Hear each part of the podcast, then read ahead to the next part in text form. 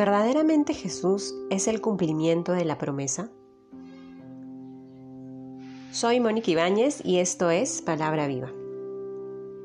En el nombre del Padre, del Hijo, del Espíritu Santo. Amén. Del Evangelio según San Mateo, capítulo 1, versículos del 1 al 17. Libro del origen de Jesucristo, hijo de David, hijo de Abraham.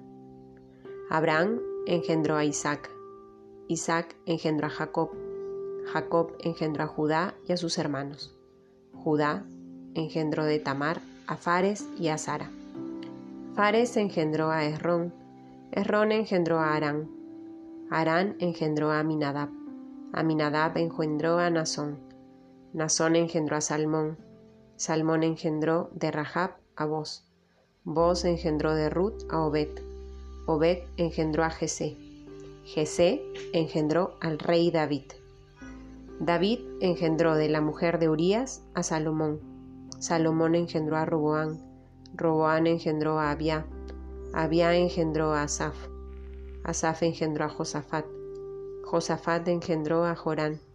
Jorán engendró a Osías. Osías engendró a Joatán. Joatán engendró a Acaz. Acaz engendró a Ezequías.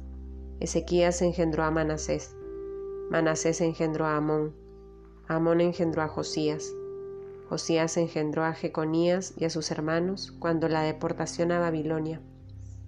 Después de la deportación a Babilonia, Jeconías engendró a Salatiel, Salatiel engendró a Zorobabel, Zorobabel engendró a Abiud, Abiud engendró a Eliaquín, Eliaquín engendró a Azor, Azor engendró a Sadoc, Sadoc engendró a Ajín. Ajín engendró a Eliud. Eliud engendró a Eleazar. Eleazar engendró a Matán. Matán engendró a Jacob. Jacob engendró a José, el esposo de María, de la que nació Jesús, llamado Cristo. Así que el total de las generaciones son, desde Abraham hasta David, 14 generaciones. Desde David hasta la deportación a Babilonia, 14 generaciones. Desde la deportación a Babilonia hasta Cristo, 14 generaciones. Palabra del Señor.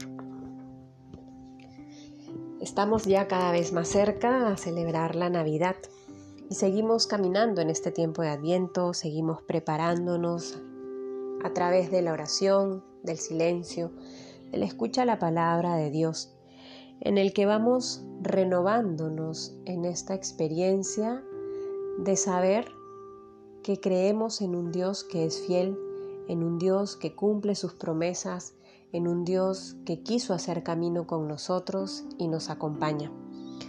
El Evangelio del día de hoy, a veces cuando lo escuchamos puede parecer un poco confuso, porque uno dice, ¿qué me tendrá que decir Dios aquí en esta palabra revelada con tantos nombres, contando la genealogía de Jesús? Pues tiene que decirnos mucho, porque justamente es el fundamento histórico de la fidelidad de Dios. Es el fundamento de aquello que nosotros descubrimos, Dios nos ha revelado ya revelado a la historia de la humanidad. Jesús, como lo hemos escuchado en el texto proclamado, hace parte de una familia de reyes. Hemos escuchado, se ha nombrado a distintos reyes que han sido importantes en la historia de Israel, en la historia de nuestra salvación. Y pues Jesús hace parte de esta genealogía. Por José, su padre putativo, Jesús ha sido integrado al linaje de David.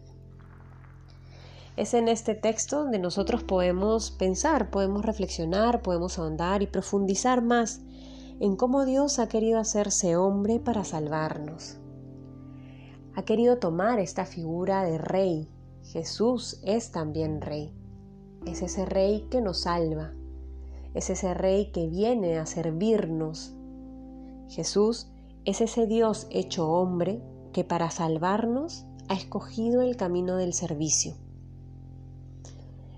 ¿Cómo nos salva entonces Jesús? cómo en el día a día experimentamos su salvación. Pues descubrimos a este Jesús Rey, a este Jesús Salvador, a través de la liturgia, celebrando y participando de los sacramentos, participando en este misterio pascual, donde una vez más somos redimidos por el Señor.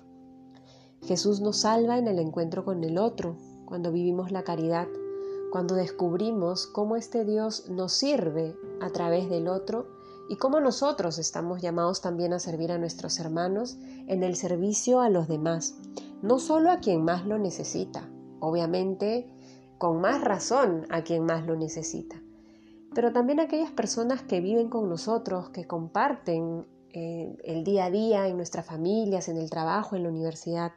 El Señor nos enseña que su realeza se manifiesta en el servicio, en el amor, y nosotros estamos llamados a imitarlo. Jesús es un rey que no entiende su misión sino desde el amor por su pueblo. Él, que es el rey de reyes, que viene, que nace en Navidad, es en aquel en el que se cumple la promesa de amor, donde se manifiesta la fidelidad de Dios. Pidámosle al Señor que este día nos conceda la gracia de aprender de Él, de aprender a servir a los demás. Y agradezcámosle también a Dios por su fidelidad, porque cumple su palabra, porque cumple su promesa. En el nombre del Padre, del Hijo, del Espíritu Santo. Amén.